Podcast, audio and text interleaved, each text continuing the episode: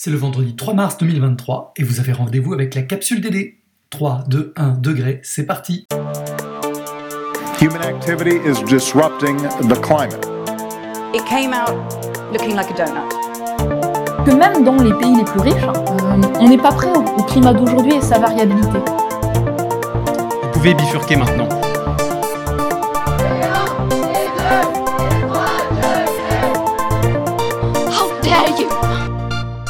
Country in the world can yet say they have achieved gender equality. La capsule. Sans justice sociale, il n'y aura plus d'économie. Menu cette semaine, l'idée qui transforme, une nouvelle méthode pour suivre l'évolution des forêts par satellite et connaître les niveaux de carbone stockés. Le portrait de la capsule, Edwin Hagan, jeune élu à la mairie de Saint-Jacques-de-la-Lande, à côté de Rennes. Carte blanche à Aude Lefebvre d'Orchy, à l'Uni du Nil à Salle-Beauvais.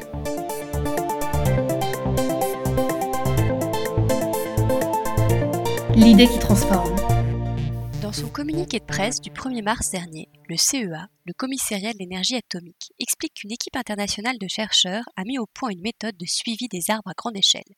Elle combine des images satellitaires et l'intelligence artificielle, ce qui a permis d'estimer avec précision la quantité de carbone stockée par près de 10 milliards d'arbres en Afrique subsaharienne.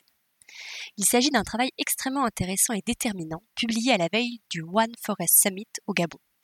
En effet, les arbres permettent de stocker le carbone, mais ils fournissent aussi de nombreux services écosystémiques indispensables à l'environnement et aux populations locales. Les arbres sont une source de subsistance, ils fournissent du bois, de l'ombre, luttent contre l'érosion, abritent de la biodiversité, ils ont un rôle crucial dans l'atténuation du changement climatique. Mais jamais jusqu'ici, difficile de compter un à un les arbres sur une grande superficie. Cela avait simplement pu être fait à des échelles très locales. Alors en combinant ces images satellitaires et l'intelligence artificielle, c'est ce que sont parvenus à faire des chercheurs internationaux. La NASA a fourni les images, l'Université de Copenhague a imaginé l'algorithme et a été aidée également d'instituts français comme l'INRAE, le CEA donc et le CNRS. Pour la première fois, cette étude a permis de comptabiliser les arbres situés en Afrique subsaharienne, une zone aride et pour laquelle les cartes ne mentionnent aucun arbre. L'océan Atlantique à la mer Rouge, ce sont 9,9 milliards d'arbres qui stockent 0,84 milliards de tonnes de carbone. À titre de comparaison, les forêts françaises en séquestrent 2,4 milliards. Alors si ce chiffre peut paraître faible comparativement, on se rend compte néanmoins que la densité et les stocks de carbone des arbres isolés en zone aride sont sous-estimés par la plupart des modèles utilisés jusqu'à maintenant dans les simulations du climat. Cette approche est donc révolutionnaire et elle permet d'aller au-delà de simples estimations et d'avoir une meilleure vision de la biomasse et de son évolution. On pourra donc mieux gérer et faire évoluer nos forêts. Ces données de terrain ont permis de calibrer les paramètres de structure des arbres, leur hauteur, la surface de la couronne, leur biomasse, et donc les chercheurs ont analysé plus de 300 000 images satellites pour identifier ces plus de 9,9 milliards d'arbres. Et ensuite, pour chaque arbre, un stock de carbone a été attribué en fonction de ses composantes, du bois, des feuilles, des racines, ainsi que sa densité, sa couverture, sa taille et sa masse. Cette base de données est désormais mise à disposition publiquement avec des informations essentielles pour les scientifiques, les décideurs, les agronomes, les forestiers travaillant à la restauration des terres arides, mais aussi pour les agriculteurs, qui peuvent utiliser ces données pour estimer et valoriser les stocks de carbone des arbres des terres qu'ils exploitent. Les données issues de ce travail pourront également être utiles dans les résultats des modélisations futures pour obtenir des prévisions plus réalistes de l'impact des changements climatiques sur les zones sèches et arides comme l'Afrique subsaharienne, qui fait partie des régions les plus touchées par les impacts des changements climatiques. Reste à valider cette méthode sur des forêts qui sont plus denses, où les cimes des arbres se touchent. C'est le cap des forêts équatoriales, qui constituent le poumon vert de la planète. Et pour cela, il va falloir un niveau de détail beaucoup plus grand de la part des satellites. Une résolution spatiale de 30 cm contre 50 cm pour la technique utilisée dans cette étude. Et c'est une précision qui est encore aujourd'hui difficile à obtenir. Le portrait de la capsule. Bonjour Edou Nagan, merci beaucoup d'avoir euh, accepté cette interview pour la capsule DD. Euh, vous êtes élu à la mairie de Saint-Jacques-de-la-Lande à côté de Rennes. Et donc aujourd'hui, ce qu'on aimerait, c'est comprendre votre engagement politique, quel a été votre déclic. Et donc peut-être pour commencer, est-ce que vous pouvez vous présenter? Je suis Edou Nagan, je suis élu à Saint-Jacques. Je suis dans ma vie euh, aussi coordinateur enfance-jeunesse BAFA. Je travaille dans l'associatif et je suis animateur professionnel de métier. Autrement, j'ai aussi euh, beaucoup été engagé dans diverses associations et notamment euh, par la voie politique au Parti communiste. Donc là où j'ai été élu et investi à la mairie à Saint-Jacques après. Alors est-ce que vous pouvez nous expliquer quel a été le déclic? À quel moment vous vous êtes dit c'est en politique que je peux vraiment bouger les choses et répondre à mes idées et mes envies d'engagement? Alors il y a eu deux moi, je considère déjà que un peu tout est politique, mais c'est aujourd'hui que je considère ça. Donc, euh, j'ai eu plusieurs formes d'engagement, mais la première, c'est vraiment, je pense, au lycée.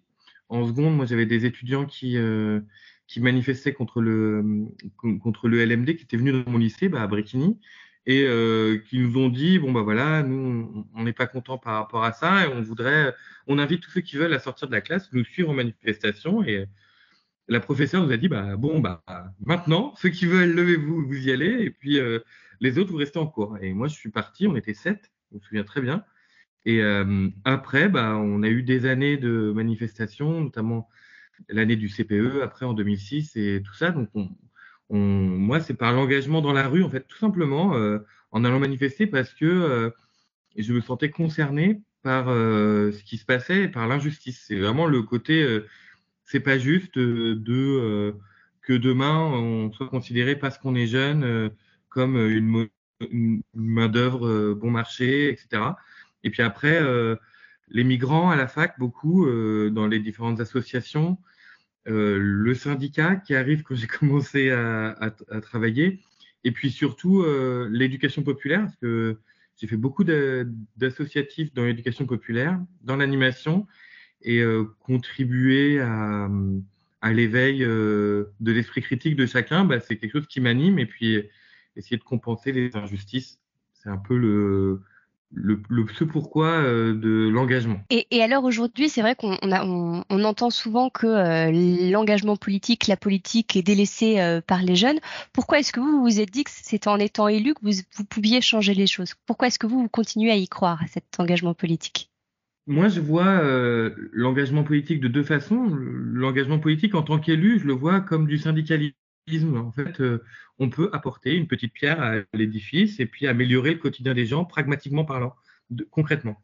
Et deuxièmement, je le vois dans mon engagement euh, en dehors, à, aller distribuer, participer à des manifestations, participer à des actions, là comme une envie de rêver, de changer le monde. Et ça, c'est c'est quelque chose qui, de toute façon, ça fait partie de moi. Et je pense que les jeunes, euh, mine de rien, ça les intéresse de vouloir changer le monde, mais c'est la politique politicienne euh, des partis qui ne l'intéresse pas. Et je les comprends bien. Super. Bah, merci beaucoup pour ce témoignage et, euh, cette, et cette, envie d'engagement que vous avez pu nous partager.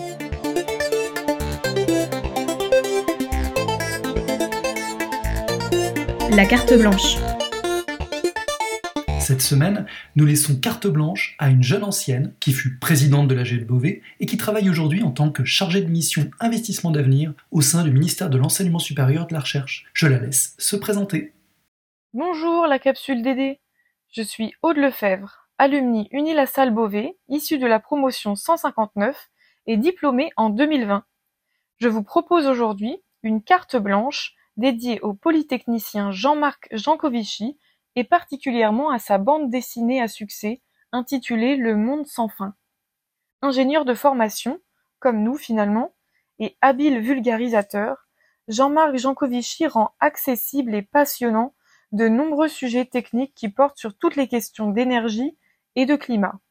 Son approche pragmatique et scientifique permet de sensibiliser un grand nombre de personnes, jeunes ou moins jeunes, profanes, intéressées et pas trop allergiques aux chiffres. Ça a été mon cas, alors pourquoi pas vous? Conférencier, professeur aux mines, membre du Haut Conseil pour le climat et fondateur du Shift Project, on le retrouve un peu partout quand il s'agit de questions énergétiques ou climatiques.